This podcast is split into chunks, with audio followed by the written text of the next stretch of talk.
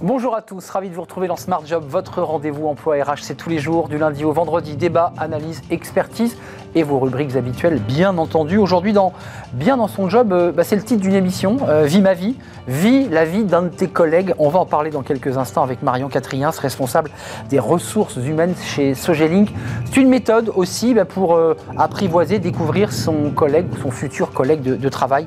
On fera le point avec elle sur ce sujet. Pause café avec Caroline Ricross. Bah oui, on parle parfois à la pause café des stagiaires. un employé comme les autres, c'est la question que nous nous poserons, à laquelle Caroline répondra dans quelques instants. Puis le cercle RH, les enjeux environnementaux. C'est le cœur de l'actualité. Dôme de chaleur, réchauffement climatique, on va en parler. Euh, ils sont évidemment au cœur des préoccupations des Français, mais aussi des entreprises. On fera le point évidemment. Euh, que doivent faire les entreprises? Doivent-elles mieux former leurs élus CSE Comment faire tout simplement? Eh bien pour éviter le, pire, on en parlera dans le cercle RH. Et puis dans Fenêtre sur l'emploi, les erreurs rédhibitoires aux yeux des recruteurs. Bah oui, euh, Fabrice Coudray, qui est le managing director exécutif chez Robert Half, nous fera une revue de détails, peut-être des anecdotes euh, croustillantes justement sur des entretiens un peu étranges. Voilà le programme tout de suite, c'est bien dans son job. Bien dans son job, avec Sagid Talentsoft, la solution intégrée de gestion des talents.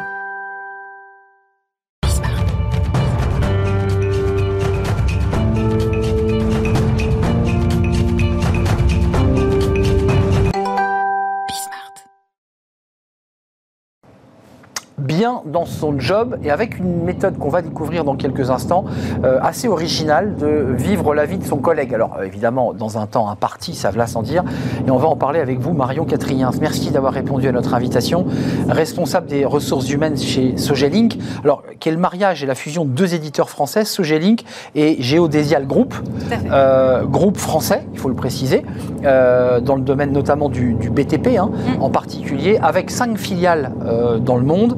Euh, commençons par le début, parce que vous êtes venu nous parler de cela. C'est vrai que c'est assez original, cette méthodologie. Vous êtes en charge des, ressources humaines. Vous êtes arrivé il y a 4 ans et vous me disiez, bah, en fait, ça existait déjà. Mm. C'est un peu une tradition dans l'entreprise. Comment tout cela est né et comment euh, vous, avec votre méthodologie, vous, vous, êtes, euh, bah, vous avez apprivoisé l'outil?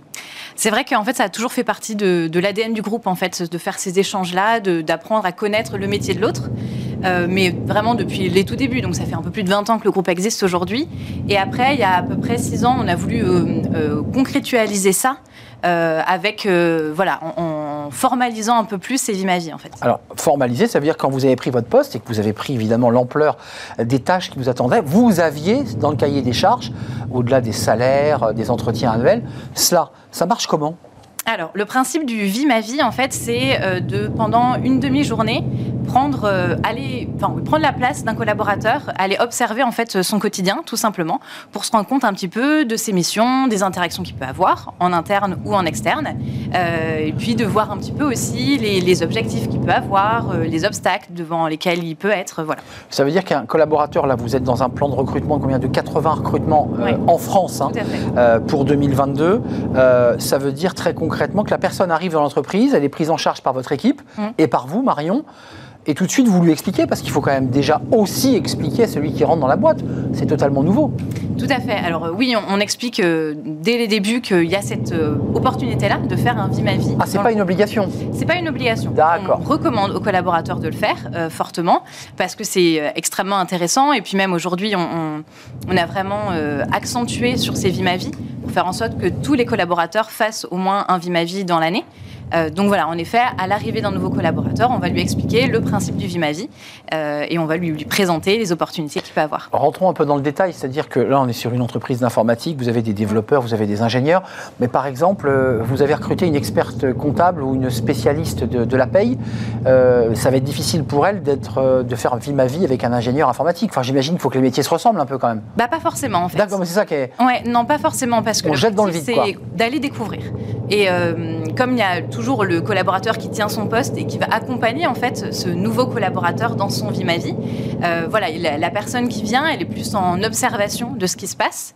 Et euh, voilà, le, développeur, par exemple, il va pouvoir expliquer, un peu vulgariser à l'expert comptable, par exemple, son quotidien, ce qu'il fait et pourquoi il le fait. Et réciproquement, ceux qui sont devant l'ordinateur en train de coder, en train de travailler l'informatique, qui est parfois un langage un peu abscon, peut aussi prendre le risque, entre guillemets, d'aller rendre visite au marketing, euh, à la communication euh, Complètement. ou au RH par exemple. Complètement. Et c'est vraiment l'objectif qu'il y a derrière tout ça, c'est d'aller découvrir les autres métiers, d'apprendre à se connaître, bien entendu aussi. Euh, et puis oui, de, de- de découvrir les métiers. Pourquoi pas aussi après euh, visualiser une évolution de poste, par exemple, une opportunité. Alors, on, on voit l'enjeu évidemment de premier niveau qui est de découvrir un métier nouveau parce que bah, c'est pas parce qu'on travaille dans la même entreprise qu'on a les mêmes métiers, c'est une évidence.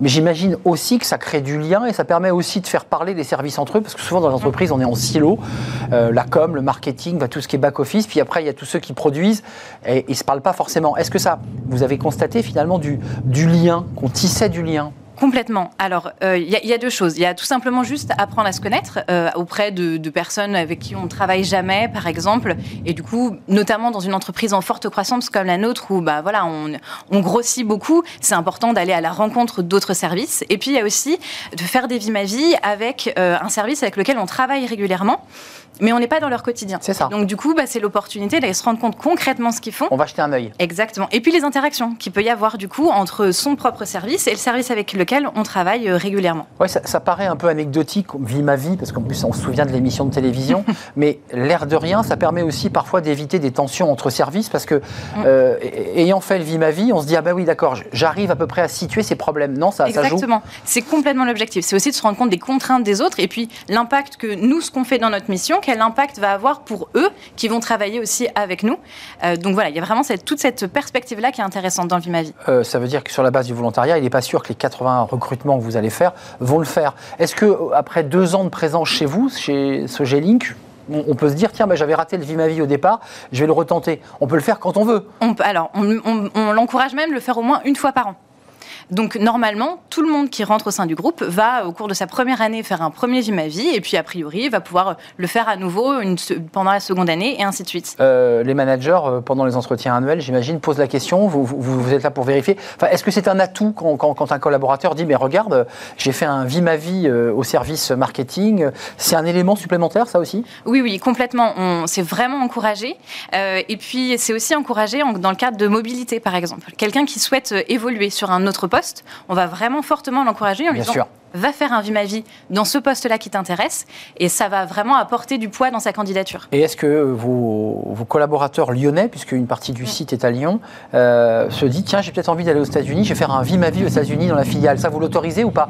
Pour, pour sourire un peu Oui, tout à fait. Alors, Ah, vous l'autorisez? On n'a pas de filiale aux États-Unis. Non, mais je dis aux États-Unis, oui, oui, un des pays où vous êtes basé. Oui, oui, tout à fait. Donc vous pouvez. euh, y- Alors, au- aujourd'hui, euh, la dimension internationale est encore assez récente au sein du groupe, Mmh. mais en tout cas, euh, par exemple, au sein des différentes agences en France, on encourage à aller faire un Vie ma vie euh, en tant que Lyonnais. À Nantes, par exemple, on a une agence. Donc vous, vous acceptez aussi l'idée que sur une journée, en l'occurrence avec le temps de déplacement, euh, on facilite la mobilité pour aller voir ce qui se passe sur l'agence, euh, le réseau commercial, parce que c'est aussi intéressant de voir comment ça se passe. Et, et vous d'ailleurs, Marion, euh, vous avez choisi quoi comme, comme service? Parce que vous l'avez fait forcément. Tout à fait, oui, oui, oui, exactement.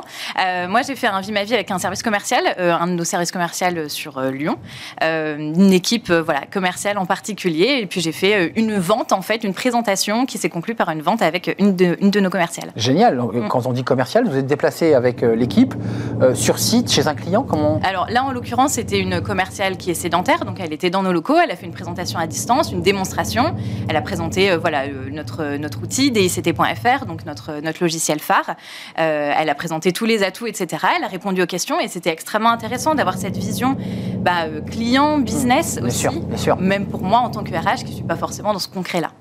Et, vous avez pu participer, mettre les mains un petit peu dans, euh, à la pâte, ou vous êtes restée très observatrice là? Non, je suis restée très observatrice, je laisse, laisse euh, les professionnels faire euh, sur ce niveau-là.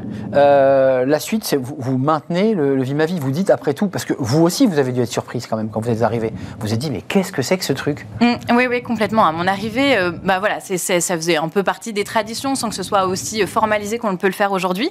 C'était intéressant de le voir et, et ça avait déjà permis à plusieurs services de, d'un- de- d'échanger ensemble. Euh, et voilà, aujourd'hui, on veut vraiment que ça devienne euh, dans notre quotidien et que tous les ans, chaque collaborateur puisse faire au moins, une fois un vie. Merci Marion Quatriens, responsable des ressources humaines chez Sogelink, entreprise française basée à Lyon avec cinq filiales internationales et qui se développe, hein, qui grandit, 80 postes ouverts. Là, je parle à la RH. Tout à fait, Donc, exactement. Il faut aller sur le- le- l'onglet euh, recrutement, Mm. euh, poste informatique ou, back office, tout. De tout, absolument tout, du commerce, euh, de l'informatique, du marketing, de- du service client. On recrute sur tous nos postes. Et pas uniquement d'ailleurs basé à Lyon, on l'aura compris, sur l'ensemble des, des bureaux hein, Mm. euh, en France. Combien de bureaux en France? Euh, on a six agences en France. Six agences en France. Merci de nous avoir rendu visite, Marion, pour vivre notre vie. Je vous aurais bien proposé de venir à ma place, mais ça va évidemment être un peu compliqué le, le temps de, de l'émission. Euh, on tourne une page, on, on va vers la pause café. Bah oui, c'est important de faire des pauses café avec Caroline Ricross. Et on s'intéresse aux stagiaires. Bah oui, ils sont dans l'écosystème d'une entreprise et on en parle avec Caroline.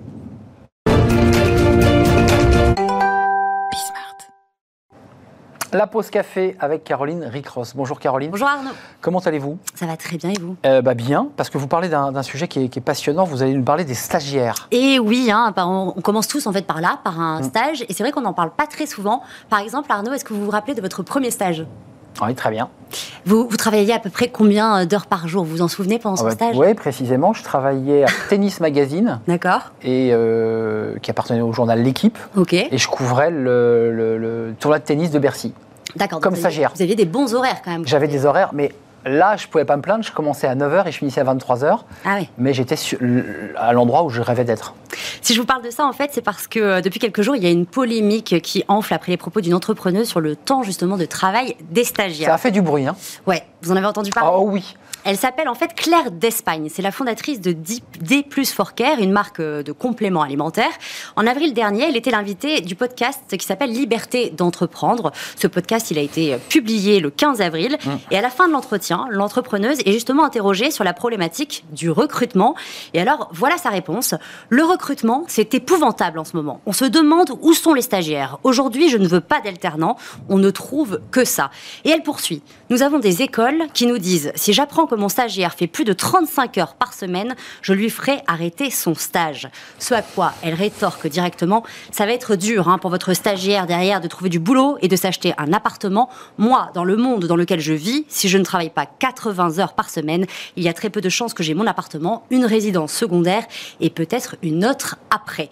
Des propos fortement critiqués évidemment sur les réseaux sociaux. Oui, ça par- suscite une polémique. Hein. tout à fait par les principaux concernés, les jeunes, hein, qui rêvent pas tous forcément de travailler 80 heures par jour en stage Par- pour s'acheter un semaine, appartement, par semaine. pardon, Ouais. pour s'acheter un appartement ou encore une résidence secondaire. Enfin, 80 heures, alors, quand on est chef d'entreprise, c'est pas pareil que quand on est stagiaire. Enfin, Ouais, c'est peut-être la différence. Un peu. Euh, est-ce, que, alors, à travers cet, cet, euh, exemple que vous citez et qui a fait une polémique sur, le- sur les réseaux, elle a d'ailleurs euh, ensuite, c'est plus ou moins excusé, enfin, elle a un peu rétro-pédalé.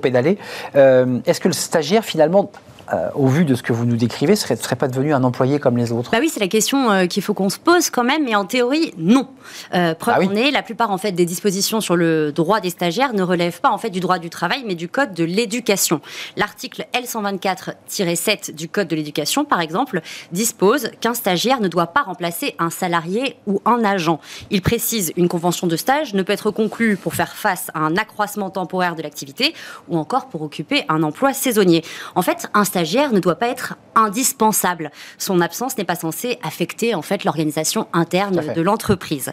Sur le temps de travail, la loi d'encadrement des stages qui a été promulguée le 26 octobre 2015 a été mise en place justement pour contrer un peu les, les abus des entreprises qui utilisent fréquemment des stagiaires comme une force de travail à bas coût.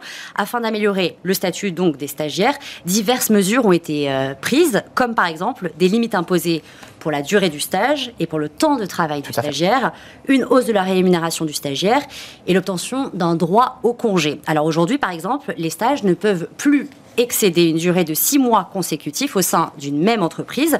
Aucune dérogation ou exception n'est possible. C'est la règle.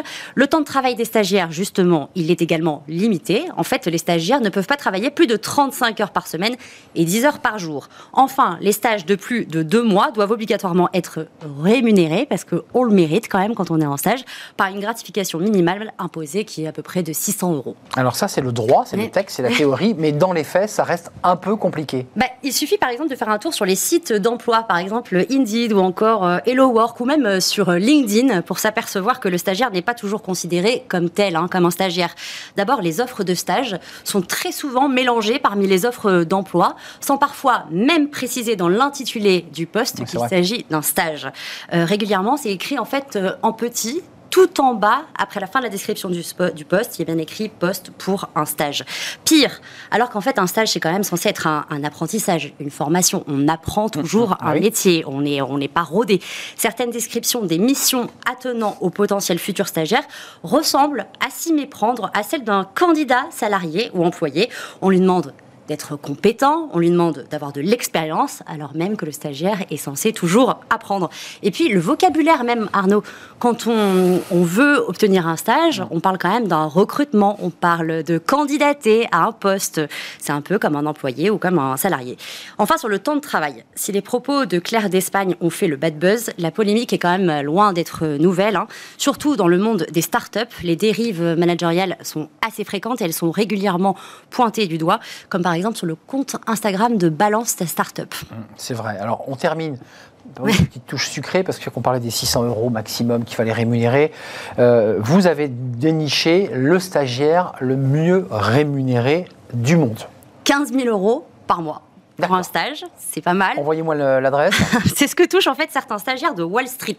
Alors bon, voilà, c'est euh, l'antre de la finance mondiale se retrouve euh, depuis à peu près deux ans en concurrence avec la Silicon Valley. Alors pour éviter de se faire voler ses talents par les, firmes, les firmes californiennes, le secteur bancaire a décidé du coup d'augmenter un peu la rémunération, euh, enfin un peu de la rémunération des stagiaires alors après, quand même, attention, puisqu'il faut dire que quand on fait un stage à Wall Street, on travaille quand même énormément, puisqu'on travaille plus de 80 heures par semaine. Il travaille à peu près 100 heures par semaine. Ouais, c'est ça, ça ferait plaisir à Madame d'Espagne. C'est ça, ça ferait plaisir à Madame d'Espagne. Euh, donc 15 000 euros par mois pour ces stagiaires, qui en général sont embauchés. On imagine le salaire ensuite à l'embauche. Ah ouais, je, n'ose même pas imaginer. Euh, D'autant qu'aux États-Unis, je pense que le, droit autour des stagiaires, le cadre n'est pas tout à fait le même. Mm. En tout cas, ce que vous dites, c'est intéressant, parce qu'il faudrait séparer euh, les annonces de recrutement réelles sur les ah, job boards moi, je suis des stagiaires, avec un onglet qui, qui... est véritablement écrit et sur l'intitulé directement stage. Hum, ce qui obligerait donc à réécrire les, offres de, stage qui parfois ressemblent d'assez près à des offres d'emploi. Merci Caroline de nous avoir éclairé sur ce sujet. Puis on se rappelle des manifestations avec ces, les stagiaires qui mettaient le masque blanc et qui ont manifesté dans les grandes villes de France pour défendre leurs droits. Ça a fait d'ailleurs euh, avancer la fameuse loi du 26 octobre 2015. Merci de nous avoir euh, rendu visite Caroline. À la semaine prochaine. Euh, on fait une courte pause, on s'intéresse à l'environnement. Alors c'est le sujet dans l'actualité évidemment, réchauffement climatique, dôme de chaleur, euh, des inquiétudes évidemment des citoyens, des salariés. Que doivent faire les entreprises? Doivent-elles améliorer leur dialogue social, notamment sur ces sujets? Euh, Sont-elles en première ligne? Parce qu'on parle des politiques, mais doivent-elles faire un effort supplémentaire? Elles font déjà des efforts. On en parle juste après la pause.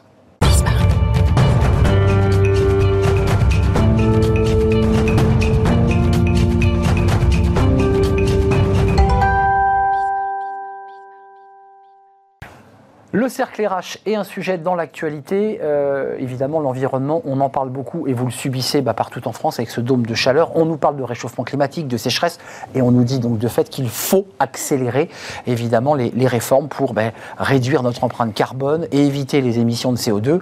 Et cela veut dire que les entreprises vont devoir faire un effort. Elles en font déjà, hein, c'est pas un roue sur le baudet dans, ce débat, mais qu'est-ce qu'elles doivent faire, comment elles doivent s'organiser, euh, comment on améliore aussi le dialogue social sur ces sujets-là, parce que c'est souvent l'environnement, l'enfant pauvre, hein, on parle de gros sujets, euh, les salaires, les conditions de vie au travail, mais c'est vrai que l'environnement, la biodiversité, le climat, ils sont souvent un petit peu laissés de côté. On va faire le point aujourd'hui avec mes invités, parce que, on peut le dire, hein, 2050, euh, c'est la neutralité carbone, c'est comme ça que les choses ont été prévues.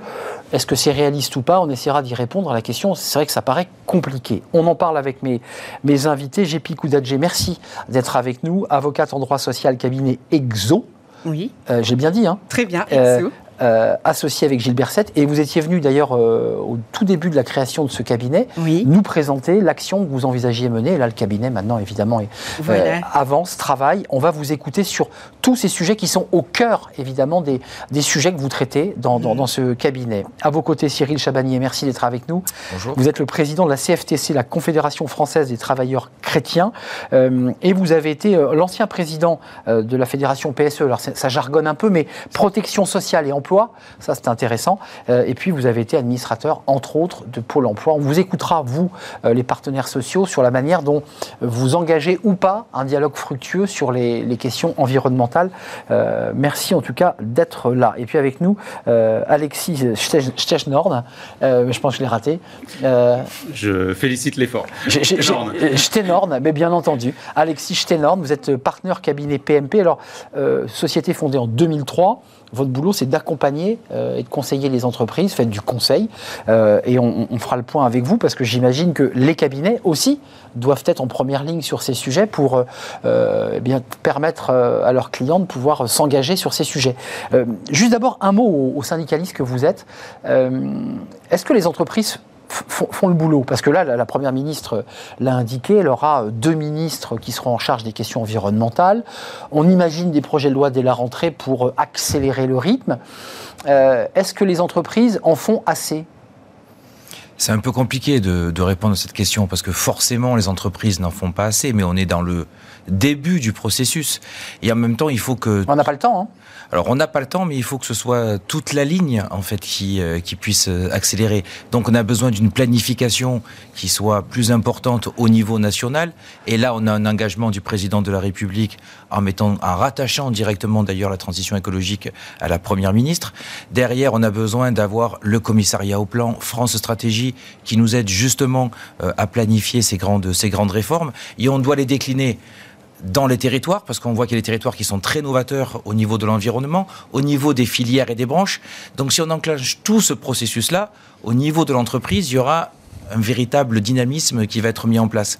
Sinon, aujourd'hui, on voit que parfois on en parle, mais on en parle de manière. Euh, alors, pour les élus syndicalistes, et on prend notre part de responsabilité, euh, hmm. c'est parfois simplement le gobelet en plastique, donc c'est un peu léger. Hmm. Ou la ramette de papier. Ou la ramette de papier. Et au niveau des entreprises, c'est beaucoup d'annonces, beaucoup de communication, mais pas forcément beaucoup d'actions. Donc, euh, il faut vraiment que ce soit une vision qui soit globale, du plus haut au plus bas, pour que tout le monde s'y mette. Euh, Gépi Koudadje, votre mission dans, dans, le cabinet que vous avez créé avec Gilles Berset, c'est justement d'intégrer ces notions environnementale. Alors, quelque part, vous, accompagnez une transformation, alors pour le grand public qui ne va pas dire grand-chose, mais euh, le, fameux BDSE, euh, dans lequel, euh, qui sont les documents hein, sur lesquels vont s'appuyer les élus au CSE, on y a rajouté dans ces documents le mot environnementaux. Mm. ça veut dire que bah, ça s'appelle la base de données économiques, sociales et environnementales.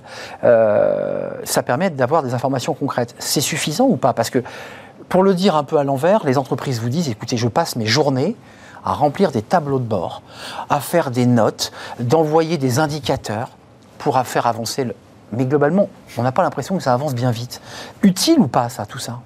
Je pense que Excusez-moi, hein, je, mets les pieds dans le plat. Est-ce que cette bureaucratie est utile à lutter contre le réchauffement? Il faut commencer par des informations, bien évidemment, sur la question environnementale. Et la vérité, c'est qu'on en a très peu aujourd'hui euh, qui sont euh, euh, prises en compte par les salariés. Nous tous, nous connaissons très mal ces questions, les salariés et les délégués syndicaux, les élus du CSE. Mal formés sur ces sujets. Mal hein. formés sur ces sujets. Donc l'information est capitale. Alors ce qu'on demande aux entreprises aujourd'hui en droit du travail de mettre à la disposition du CSE dans cette fameuse BDESE, donc base de données économiques, sociales et environnementales, c'est en fait des, pour la plupart des informations, des informations dont dispose déjà l'employeur par ailleurs, mmh. parce qu'il est euh, prévu, euh, par exemple, dans le code de l'environnement ou dans le code de commerce, euh, de donner des informations en matière environnementale. Et ce sont ces informations qui sont récupérées pour les donner au CSE. Donc, je pense à des informations comme la manière d'organiser la politique environnementale euh, de l'entreprise ou des informations sur l'économie circulaire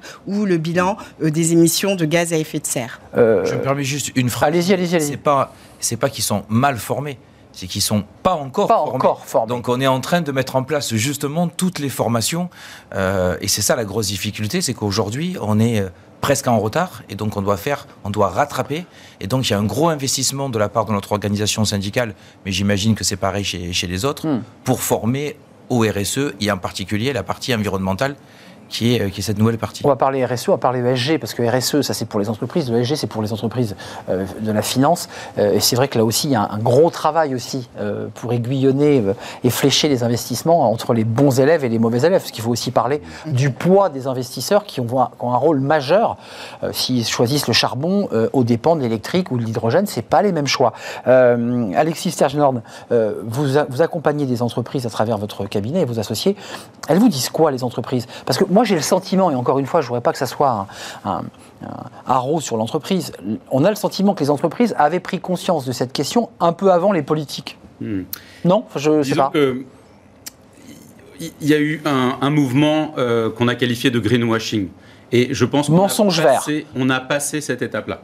Et la volonté de communiquer, de communiquer euh, a été dépassée. Maintenant, il y a des vrais enjeux de crédibilité euh, crédibilité autour des données, crédibilité sur les actions qui doivent suivre les intentions. Et euh, ce qu'elles nous disent, c'est qu'elles sont un petit peu devant un, dilemme. C'est à la fois c'est une formidable opportunité si on sait s'en saisir pour changer les business models, mais mon Dieu quelle transformation ça engendre. Et en même temps, euh, c'est un mur réglementaire et un mur de transformation tellement énorme. Vous voyez qu'on revient à ma bureaucratie espèce de lourdeur, espèce d'inertie pour transformer. Moi, moi j'ai quand même le rapport du GIEC du 4 avril 2022, donc ça c'est la dernière mouture qui est alarmant, euh, sans parler des, risques de manque d'eau. Euh, je dirais, je le mettrai de côté. Et on nous dit qu'il euh, faut que les entreprises les plus émettrices, on les connaît, doivent dès maintenant transformer leur modèle ça vous interroge. Vous avez des représentants syndicaux chez Total, chez tous ceux qui émettent, on le sait, les industries polluantes ces salariés vous disent, mais attendez, euh, moi, euh, je veux bien, je veux bien qu'on arrête de polluer, mais il faut me donner un travail. Enfin, il faut, me proposer quelque chose d'autre. Mm. C'est ça la réalité. Non, mais vous qui êtes à la tête de cette réalité. C'est complètement ça. C'est euh, on a deux événements. On a cette urgence climatique. Mm, plus que jamais. Plus que jamais. Et en même temps, pour la transformation. Alors c'est compliqué et je ne reviens pas sur, y compris parfois la bureaucratie que vous avez évoquée. Et à côté de ça, on a l'accompagnement au niveau salarial, donc le temps social. Et il faut réussir à combiner les deux. Et, c'est extrêmement compliqué parce que j'ai tendance à dire que le temps environnemental et le temps social n'est pas forcément le même. Donc aujourd'hui, clairement, aujourd'hui, euh, on a l'un est plus rapide que l'autre. Hein. L'un est plus rapide que l'autre, et puis on a besoin de, donc de, planifier, de prévoir. On a besoin dans les entreprises bah d'avoir des gestions prévisionnelles des emplois et des compétences pour justement se dire il va y avoir de la transformation. Donc il faut que dès à présent je forme les métiers de demain. Alors je forme une partie dont le métier va évoluer. Je vais reconvertir une partie où les métiers vont complètement disparaître. Les salariés sont plutôt ouverts à ça. Mais ils sont ouverts à ça si, un, c'est prévu à l'avance, eh deux, c'est bien fait, bien planifié, et trois, si c'est une entreprise qui euh, leur montre un peu un cap. Vous savez, je prends souvent euh, euh, cette référence, mais un peu comme dans un bateau, si on a un capitaine qui nous montre la voie, on a tendance à suivre, mais c'est pas toujours le cas de toutes les entreprises. J'ai Koudadje, c'est pas pour revenir à l'actualité, mais dès qu'on essaie de toucher et mettre un peu de radicalité ou de rapidité pour lutter contre l'échauffement, on se souvient des, gilets jaunes, mmh. une taxe carbone pour augmenter le prix des carburants fossiles, puisque ça partait de cette logique, augmentation du prix des carburants et euh, mouvement social violent qui aboutit aux gilets jaunes et, au drame qu'on a connu. C'est un sujet éminemment complexe. Vous, votre métier, ça va être d'accompagner le droit. Est-ce que vous pensez que il va y avoir une accélération au-delà de ce qui existe déjà? Est-ce que vous pensez que dès septembre, le législateur va accélérer? Et donc vous allez devoir évidemment accompagner tout cela au vu des annonces et euh, du fait que notre première ministre soit en charge de la planification écologique et, euh, et des élections et des débats qu'il y a eu pendant ces élections, eh il y a lieu de penser que les choses euh, vont, vont s'accélérer mmh. et que les réglementations vont devenir de plus en plus rapides et contraignantes. Maintenant, la question politique, à mon avis, qui va se poser, c'est est-ce qu'on va poser des règles obligatoires que toutes les entreprises devront respecter. Est-ce que des secteurs d'activité, des branches vont devoir négocier leurs propres règles? On leur fixera des objectifs. Et ça, c'est les partenaires sociaux. Voilà, et ça, ce seront des choix politiques à venir dont, qui seront sans doute discutés Tout le monde ou par branche? Ou par branche. Et il me semble qu'au vu des enjeux de la transition écologique qui sont naturellement différents de filière en filière, de ben secteur et en secteur, il y a lieu de désigner en fait des domaines, des secteurs de leur donner des, objectifs pour permettre une planification, une gestion prévisionnelle des emplois pour que les salariés puissent se former. C'est ça qui est indispensable. C'est très important parce que, premièrement, Ça ne doit pas être décidé sur un coin de table ministériel à trois personnes, donc on doit faire jouer J'entends, pleinement j'entends le dialogue syndicaliste, évidemment. social. On doit faire jouer pleinement le dialogue social et il y a des différences dans les filières et dans les branches et donc on doit faire travailler comme ça. Et, euh, et honnêtement, je pense que ça devrait, euh, ça devrait fonctionner parce qu'il y a aussi une pression forte de la part de nos concitoyens. Nous, à la CFTC, on est contre l'écologie punitive parce que c'est euh, l'un des systèmes et on l'a vu d'ailleurs, euh, Bah, la vous taxe- en parliez la avec taxe carbone, gilet jaune. Mais il y a quand même aujourd'hui une pression du consommateur aussi qui fait évoluer, y compris. Alors parfois les entreprises ont pris conscience d'elles-mêmes, parfois c'est le marché qui les oblige aussi un petit peu à évoluer, mais le consommateur euh, aujourd'hui met la pression pour que ça change. Mais euh, Alexis Segenord, euh, les entreprises, alors je ne sais pas quelles sont les entreprises que vous conseillez précisément et les secteurs, et si vous avez des entreprises qui sont impactées, puisqu'on l'entend, il y a l'automobile. Euh, assez directement, le transport routier, euh, les avions, euh, même si aujourd'hui Airbus repart, il y a un sujet, les industries polluantes, toutes ces entreprises-là sont face à elles-mêmes. Soit elles arrivent à muter, à trouver une solution technologique, soit ces entreprises, enfin, pour le dire abruptement, vont disparaître. Ouais, exactement. Non, mais aujourd'hui, vous le soulignez, il y a une pression réglementaire forte pour accélérer la, transition écologique. Les entreprises qui sont fortement émettrices euh, de gaz à effet de serre sont sous le feu des projecteurs. Qu'est-ce qui se passe en termes de euh, planification législative? L'Europe a mis le coup d'accélérateur avec des législations pour euh, mettre en avant tout ce qui est contribution aux objectifs de transition climatique. Demain, euh, les réglementations dans les 3-4 années à venir, c'est autour de la biodiversité, euh, de la pollution des eaux, etc. La taxonomie sociale, c'est-à-dire la réglementation européenne sociale, va émerger euh, avec des obligations en termes de plan d'action sur ces sujets. Donc concrètement, les entreprises, aujourd'hui, elles doivent d'abord mettre euh, au jour ce qu'elles font ou ce qu'elles ne font En pas. toute Et il y a un- transparence. en- Il y, a un devoir de transparence Un temps zéro pour, pour un se mettre. temps voilà. zéro. Ça va prendre du temps, mais euh, c'est clairement regardé par les investisseurs.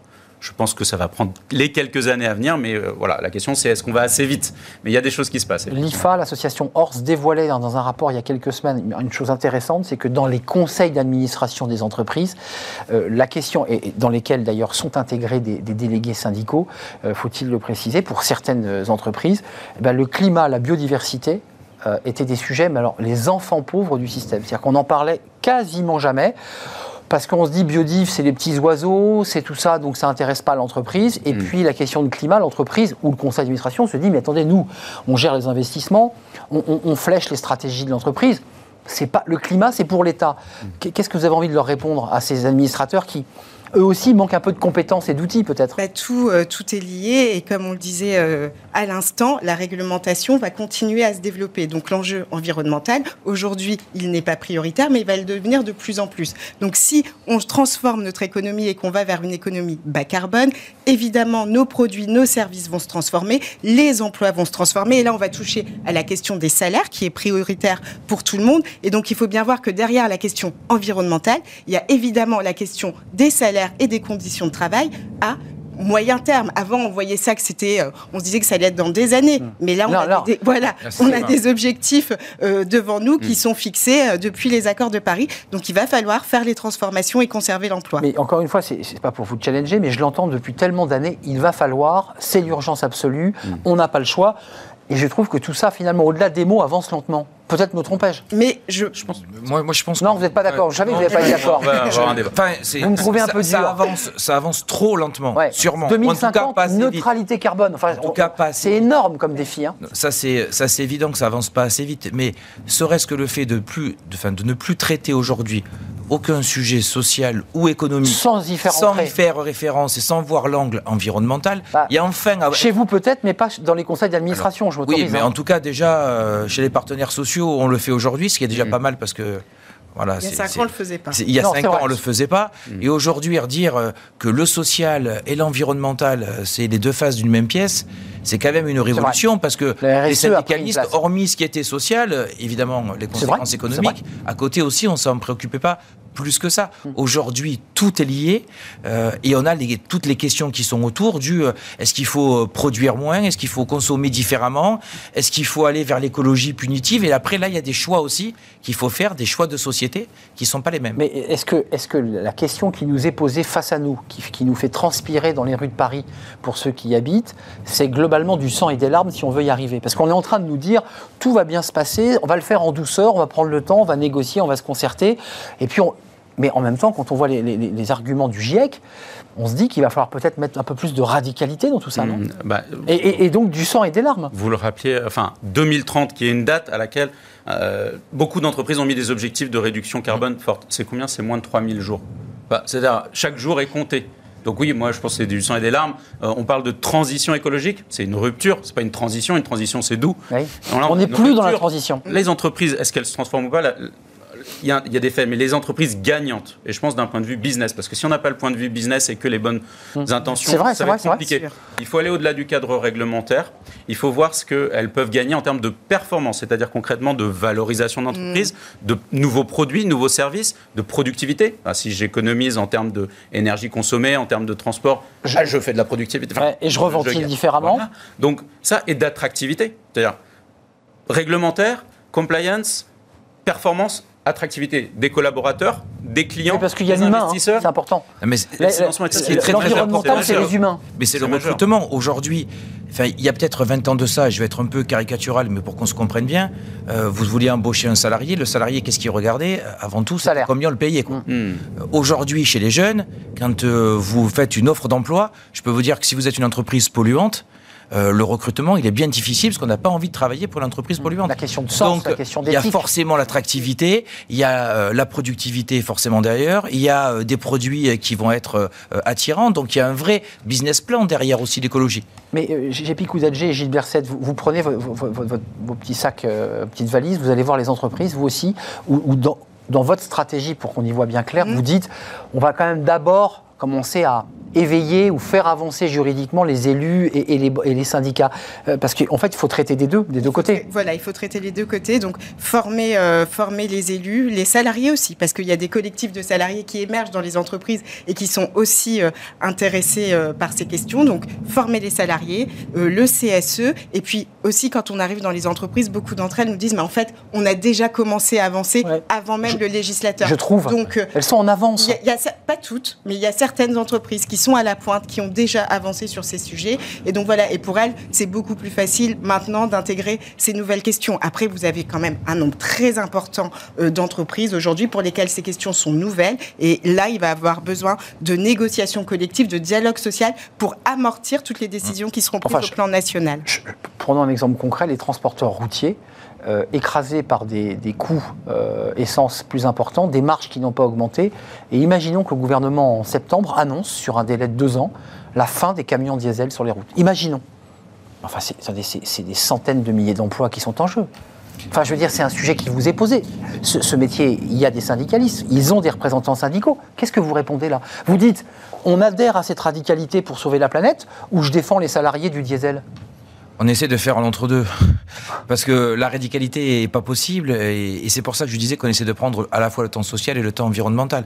Donc il faut dire qu'il faut. Vous êtes arrêter- diplomate comme président. Non, mais dire qu'il faut arrêter euh, euh, peut-être certains euh, transports diesel, etc., ben, pourquoi pas Mais pour pouvoir l'arrêter, il faut préparer. Il faut préparer la reconversion. Il faut. Si vous dites aujourd'hui un salarié comme ça, dans deux ans, c'est terminé. Enfin, je veux dire, C'est euh, entendable. c'est pas entendable. non, voilà, c'est ça que je veux. Parce que c'est pas jouable pour eux, dans leur vie quotidienne pas- et dans leur. C'est pas jouable. Si maintenant on dit ça va, euh, c'est quelque chose qui va euh, disparaître. Donc dès à présent, on se met autour de la table. Et on, on- voit ce qu'on peut. dans- Et on a la technologie. Dans quoi l'entreprise peut se diversifier, les technologies qu'on va employer. Une partie que ça va sim- simplement être une modification d'emploi, une autre partie qui va devoir se reconvertir. Hmm. Donc un vrai plan stratégique. un, un vrai plan, c'est totalement, euh, c'est totalement différent. Et on a le même exemple avec l'énergie. Enfin, moi, quand C'est j'entends, central. Enfin, quand j'entends certaines, alors je comprends l'ur- l'urgence euh, climatique, mais bon, euh, mais quand j'entends certaines personnes, qui, souvent les mêmes, qui nous disent d'un côté tout électrique en 2030, dire même pas l'hydro, enfin, même pas l'hybride, rien, Ouais. et en, en même- temps qui nous disent J'allais y venir. euh, j'arrête le nucléaire. euh, bon, Ouais. euh, je vois, jusqu'à je vois de présent- qui vous parlez. Jusqu'à présent, euh, il me semble que les voitures électriques marchent encore à l'électricité. Donc au bout d'un moment, il faut être aussi là, euh, savoir prendre les bons choix et peut-être qu'un mix énergétique assez, euh, assez euh, intéressant. À travers ce sujet solution. qui touche des millions d'emplois, et j'allais dire presque tous les salariés, euh, c'est la question de savoir si on peut continuer à vivre avec le même niveau de qualité de vie, les mêmes niveaux de salaire, euh, avec une planète qui se réchauffe, des investissements qui vont être colossaux pour compenser. C'est ça la question aussi qui traverse l'esprit des salariés, qui se disent mais combien de temps encore euh, ça, va, ça va durer? Mais ça, mais ça se résume en produire différemment et consommer différemment. Mais vous, l'avocate Il y a plusieurs euh, champs de possibilités pour parvenir à, à, ces objectifs. L'ADEME a publié un rapport 2050 où on a plusieurs options qui sont possibles, de la sobriété à on mise tout sur le numérique. Je n'osais pas prononcer le mot. en ne sachant pas vraiment quelles vont être les innovations à venir pour, euh, pour atteindre les objectifs environnementaux. Donc il y a plusieurs chemins. Ce qui est euh, assez effrayant dans la question environnementale, c'est qu'on va tout construire au fur et à mesure euh, avec euh, les financiers, euh, le dialogue social. On n'a aucune réponse aujourd'hui, mais c'est le défi de notre génération de répondre à ces questions. Je, voulais, pour terminer l'émission, il nous reste du temps bien sûr, mais vraiment la poser un peu solennellement. Est-ce que c'est les entreprises qui peuvent sauver la planète? Parce que on voit aujourd'hui le patron de Tesla et quelques autres personnes incroyables en Californie et ailleurs qui disent mais nous on est capable de transformer le monde, on invente des modèles économiques comme celui de Tesla, voiture électrique.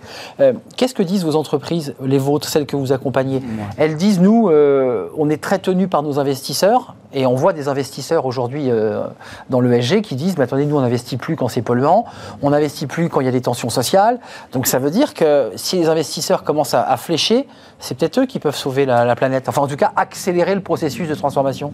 Alors il y a plusieurs parties prenantes et les investisseurs, si elles ne trouvent pas matière à investir euh, avec les niveaux de rentabilité nécessaires, ça va être compliqué. On ne peut pas être vert dans une économie carbonée. Donc, on dit que c'est assez rentable, hein, Alexis. Alors, euh, d'ailleurs, l'investissement vert est plutôt rentable. Hein. L'investissement à impact, euh, montre de bons niveaux de résilience, voire supérieurs. Clairement. Mais il ne représente qu'une partie infime aujourd'hui quand même des investissements. c'est rentable, mais bon, ce n'est pas la totalité. Il faut le relativiser. En, en réalité, il y a il y a plusieurs parties prenantes. C'est les entreprises doivent se transformer, mais si elles ne trouvent pas leur marché, donc euh, chacun doit se responsabiliser. Les consommateurs, enfin, il faut trouver les, relais. L'État et les États sont là quand même pour donner la direction et encadrer. Et euh, tant mieux si les entreprises suivent et, vont dans le bon sens. Et oui, moi je travaille beaucoup avec des financeurs, des investisseurs.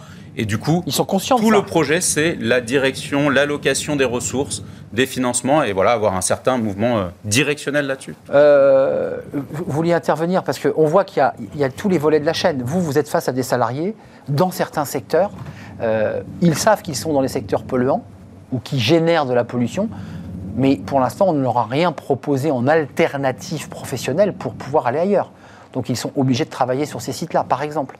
Pour l'instant, rien n'est fait. On est bien d'accord. Pour l'instant, il n'y a pas grand-chose de fait. On est, non, mais, voilà, mais j'ai juste vous l'entendre. Non, non, mais ça, c'est évident. Voilà, on est dans une transition, donc lente.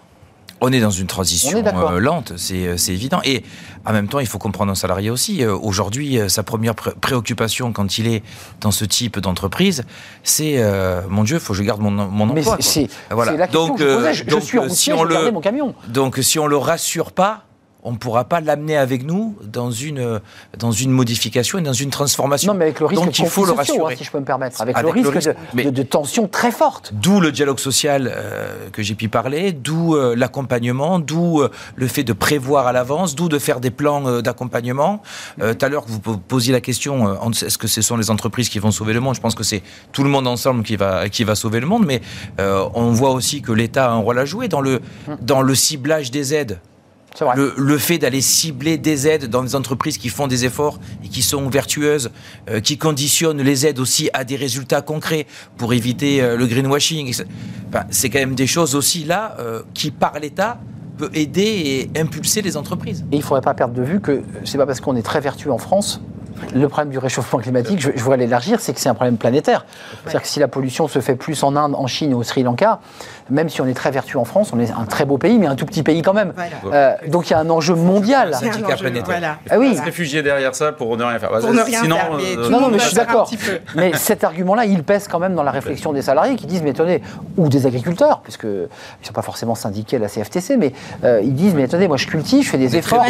Mais, vous êtes très bon en agriculture, c'est vrai. Il y, a, quand même l'accord de Paris, il y a des traités internationaux. Donc tout ce que la France est en train de mettre en œuvre, ça s'inscrit dans Oui. un cadre plus global. Et je voulais juste préciser une chose, c'est sur le rôle des entreprises. Ouais. En fait, on Elle est- sauve le monde ou pas? C'est une question d'intérêt général. Donc les entreprises euh, ont aussi euh, leur n'ont pas le rôle. choix. Elles n'ont pas le choix et elles doivent contribuer à cet intérêt de, général de lutte contre le réchauffement climatique. Tout le monde va devoir y participer. Juste, vous- encore une fois, c'est des questions boule de cristal parce qu'on nous annonce un- une neutralité euh, carbone. Quand on voit les émeutes qui ont provoqué la- l'augmentation du prix du carburant qui a provoqué les gilets jaunes, la neutralité carbone, c'est 50 fois plus comme effort à faire, hein, il faut quand même le dire aux Français. Euh, Vous y croyez, vous, à cette neutralité carbone en 2050, même les entreprises, parce qu'elles l'ont devant le nez, ce chiffre hein. Mais ça peut, en fait, le, le prix euh, du carbone peut être un formidable accélérateur pour justement chercher des alternatives. On est tous d'accord. C'est voilà donc. euh, Ça, là-dessus, tout le monde est d'accord. les entreprises justement cherchaient à avoir des prix de carbone internes pour simuler qu'est-ce que pourrait faire? Bah là, on est, on est face à ça. Du coup, concrètement, il faut trouver des alternatives, des moyens de consommer, euh, réduire les consommations, des, des- des productions alternatives. Et donc voilà, c'est- très concret. C'est vrai que ceux qui n'étaient pas pour la, Chavagnier. ceux qui n'étaient, les, en tout cas qui étaient les moins convaincus par la transition écologique, quand ils ont vu, quand on voit aujourd'hui le prix Bah. des énergies et surtout le prix des énergies carbone, sont euh, beaucoup plus guerre à même aujourd'hui et la guerre en Ukraine sont beaucoup plus à même à aller vers la transition euh, Oui, oui, écologique. oui, ils trouvent ça beaucoup mieux, Après, vert, euh, ouais. après euh, et tout à l'heure on parlait des différents scénarios euh, qui, étaient, qui étaient possibles. Si on va vers une écologie punitive, en tout cas pour la CFTC, moi j'y crois pas du tout. En tout cas, on a bien compris votre message. Je n'y crois vous n'êtes pas pour une écologie punitive venant d'en haut. il faut, il faut vraiment qu'on soit sur euh, les deux modèles qui sont à la fois, et tu en parlais sur la sobriété, et, euh, et sur la croissance verte.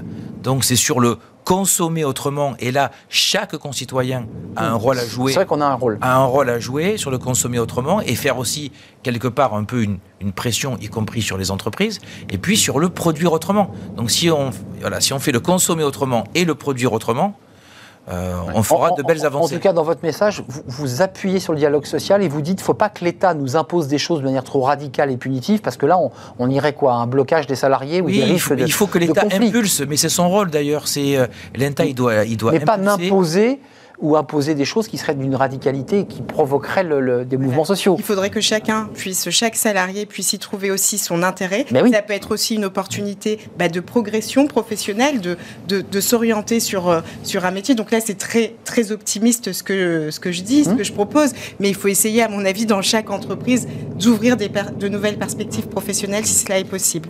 Euh, Justement, oui. Alexis. Cet aspect-là, enfin, ce que je vois, c'est que la plupart des entreprises maintenant déploient des programmes de formation. Vous me demandiez, moi je travaille plutôt pour les grandes entreprises, mais du coup ce sont des acteurs majeurs. Des programmes de formation dédiés à la RSE par métier. Qu'est-ce que ça change, moi financier, moi euh, acheteur, dans mon métier au quotidien oui. Et ça, Moi, j'étais très macro tout à l'heure dans ma question, mais après, on peut affiner sur, sur métier par métier. c'est concret. Euh, les financiers qui vont comprendre comment regarder la performance d'un point de vue financier et appelons-le extra-financier et regarder cette performance globale, c'est un peu le- la, la- la tendance qu'on Ouais, je- doit avoir demain. Je pense à Nicole Noca, d'ailleurs, qui avait créé cette agence extra-financière, Vigéo, oui. Vigéo. Vigéo, Moody's maintenant. Moody's, euh, qui, qui- qui notait aussi sur ces critères extra-financiers, notamment sur l'impact environnemental et sur ces règles. C'est peut-être aussi là-dessus que le gouvernement va, va appuyer pour orienter les choix. Ça fait très longtemps qu'on demande la modification des critères qui sont pris en compte pour le calcul du PIB, etc. De mettre des critères sociaux et environnementaux et pas que des critères économiques. Donc Mm. peut-être qu'on va y arriver. Et, et- et juste mot pour dire, c'est l'État, ça donne une feuille de route. Le rôle de l'État, Mm. c'est de donner une feuille de route. Derrière, Mais elle ne jette pas d'en haut des. Voilà, elle donne la feuille de route et derrière, c'est les marges de manœuvre. Il faut laisser des marges de manœuvre aux partenaires sociaux, aux ONG, aux associations, Aux pour se mettre autour de la table, aux entreprises, pour discuter tous ensemble euh, et faire un dialogue social de qualité. Merci Cyril Chabagnier, président de la CFTC. Ça, c'est le boulot de Gépi Koudadjé, avocate en droit social, spécialiste cabinet EXO avec Gilbert Sette. Et vous êtes là aussi pour euh, apporter vo- votre- vos contributions, euh, votre valeur ajoutée aussi sur tous ces sujets, parce que c'est l'action que vous menez euh, actuellement. Le cabinet a un an, c'est ça? Oui, euh, pas encore. Pas encore, mais pas loin. Pas loin. Non, parce que- Cinq- mois. Cinq mois. Cinq mois. On va arriver à six mois. À six Mais mois. On est, Ah, c'est un est- nourrisson, d'accord. Oui, on est au tout début. Il est pas, il- voilà, bientôt un an. Neutralité carbone dans un an. Dans- non, ah, du cabinet en tout cas. Merci Gépi Koudadjé d'être venu Merci nous rendre visite. vous. Merci Cyril Chabagnier, président de la Merci CFTC. vous. Et merci à Alexis Stejnorn. J'ai fait un progrès colossal euh, en quelques 26 Bravo. minutes. Vous êtes euh, à la tête d'un cabinet PMP, cabinet de conseil en stratégie, euh, et vous travaillez avec des grandes entreprises. Merci à vous trois, c'était un vrai plaisir de vous accueillir. On termine notre émission parce que restez avec nous, restez en, en coulisses. C'est sur les, recruteurs, vous voyez, dans des recrutements qui ne sont pas très très bien passés avec des choses un peu dingues. Euh, on va en parler tout de suite.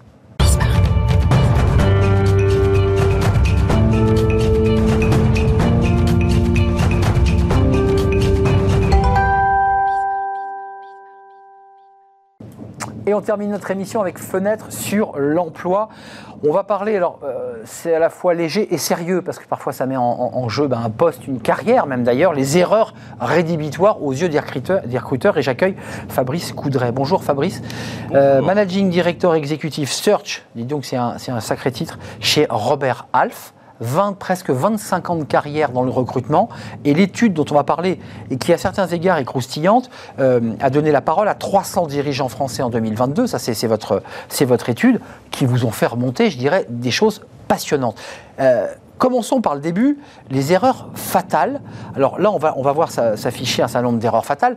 Euh, Qu'est-ce qui est pour vous, et on va, on va commencer à le détailler, euh, l'élément rédhibitoire? Là, vous avez recruté, c'est votre métier. Alors, effectivement, en quelques 24 ans de carrière, j'ai fait beaucoup, beaucoup, beaucoup d'entretiens. Et c'était très intéressant, justement, de faire le rapport entre ce que moi je vis dans les salles d'entretien avec mes collaborateurs et ce que des dirigeants remontent d'eux-mêmes de leurs expériences de recruteurs. Alors, est-ce qu'il y a la pire des choses? Oui, je crois que c'est le mensonge. C'est ça, c'est le, le mensonge ou euh, Le gros mensonge. le, le gros mensonge, l'erreur flagrante sur le CV. On pipote un diplôme. Euh, alors ça, je l'ai eu, oui, on pourra en parler. Le- le- on ment sur un diplôme qu'on n'a pas. Euh, on a des approximations, plus que des approximations sur son propre CV, des erreurs de date, mais pas d'un mois, de un ou deux ans parfois, euh, ou des différences majeures entre un CV et un profil LinkedIn. C'est étonnant, mais ça arrive, et y compris quel que soit le niveau des collaborateurs. Donc, Oui, c'est je- je, travaille effectivement. Des cadres, hein, parce que c'est. Alors moi, je travaille sur des cadres dirigeants, cadres dirigeants, ouais. et, et qui ne sont pas du tout exempts d'erreurs parfois grossières, voire volontaires. C'est ça que je voulais vous demander, Fabrice, parce que objectivement, si je devais refaire mon CV, c'est compliqué. Vous savez plus si c'est 2008, 98. C'est volontaire ou c'est parfois, on peut dire, bah, je plaide, je plaide, euh, Non. je plaide d'erreur, Je suis très inquiet d'un- candidat qui va me dire je me souviens plus très bien. J'ai la mémoire qui flanche, comme disait la fameuse chanson. Non, ça c'est pas possible. Je Euh. me souviens moi très bien. J'ai fait quelques années de carrière avant de faire du recrutement, des dates précises de mes expériences professionnelles. Donc, on est censé s'en souvenir. On est censé s'en Donc, si on ne se souvient pas, c'est qu'il y a un loup. Euh, on a vu dans le petit, euh, dans, dans les erreurs rédhibitoires, parce qu'on va en voir plusieurs, euh, il y a les rédhibitoires, les erreurs fatales selon les recruteurs. 44% manque d'honnêteté, on vient de le dire. Ça c'est le point clé. 42% en retard, ça c'est très intéressant parce que l'air de rien, comme disait De Gaulle, être à l'heure, c'est déjà être en retard. Donc être en retard, pour le recruteur, ça dit quelque chose. C'est absolument vrai. Alors, ce qui est intéressant, c'est la différence entre ce que moi je vis dans les entretiens où j'ai rarement, très rarement, je le dis très honnêtement, du retard des candidats. D'accord. Le retard m'insupporte, très clairement. Est-ce rédhibitoire? Il y a peu une bonne raison. On est en région parisienne, les Ouais. transports, il peut y avoir des aléas. Il faut être raisonnable. Euh, en revanche, c'est vrai que nos dirigeants qui ont répondu à cette enquête ont une sensibilité très forte sur ce sujet. Et pour eux, on n'est pas en retard, on arrive en avance. On est d'accord. C'est en fait une forme de qu'on politesse. se le dise, on arrive en avance. On arrive en avance. 10 minutes, on- 10, Voilà. 12 minutes en on avance. avance et on attend. C'est normal. C'est normal. Oui, c'est une forme de bienséance parce qu'on. Parce que si on est en retard pour un entretien d'embauche, c'est quand même une- un exercice, un moment fort dans la gestion d'une carrière. Qu'est-ce que ça va être demain quand on aura, la- euh, on aura intégré l'entreprise Alors, alors là, 28%, toujours dans ce slide, euh, vous évoquez euh, un dénigrement de l'ancien employeur à 30% et 28% la tenue. Alors ça c'est intéressant. Alors Les le dénigrement, alors le- le- la tenue, euh, c'est vrai que euh, il y, y a deux, deux sujets. Il y a l'entretien physique où là on est face à face et on se voit bien. Comme là, finalement. Comme là nous sommes.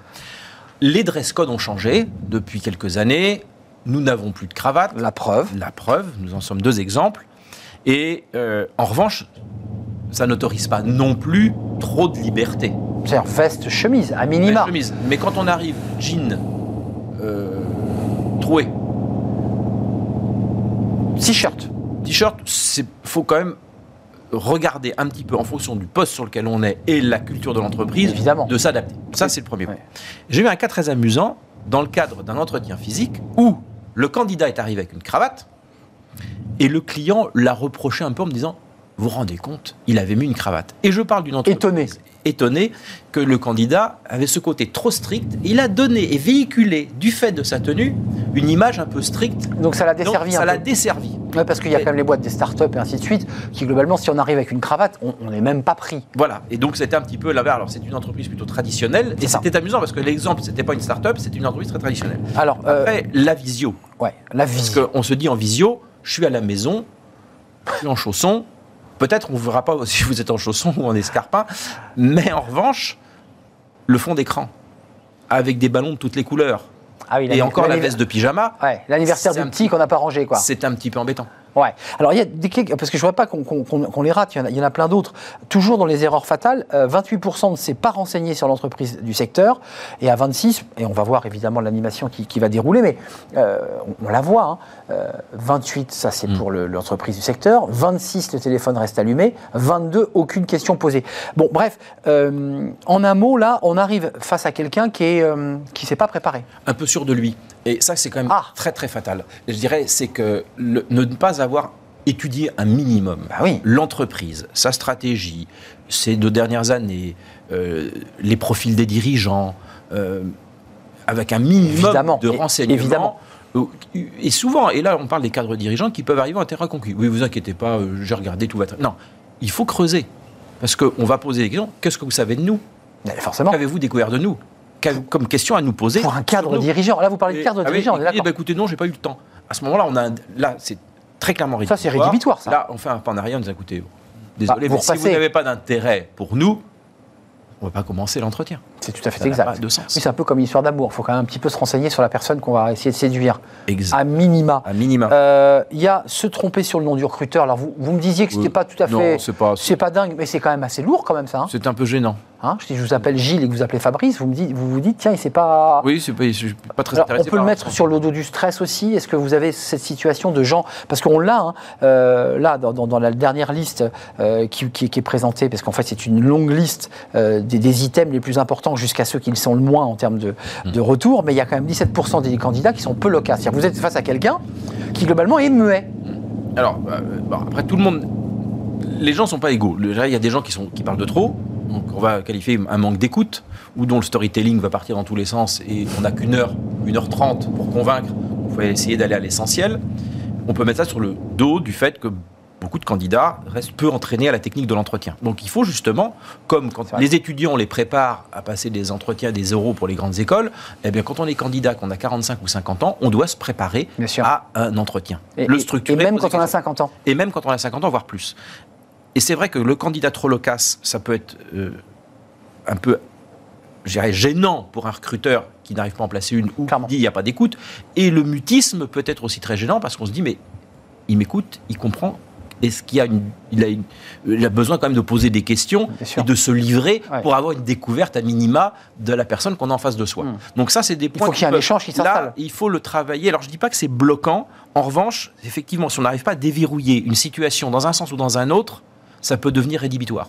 Mais on peut tout à fait mettre aussi le candidat. C'est stressant un entretien d'embauche, c'est une épreuve.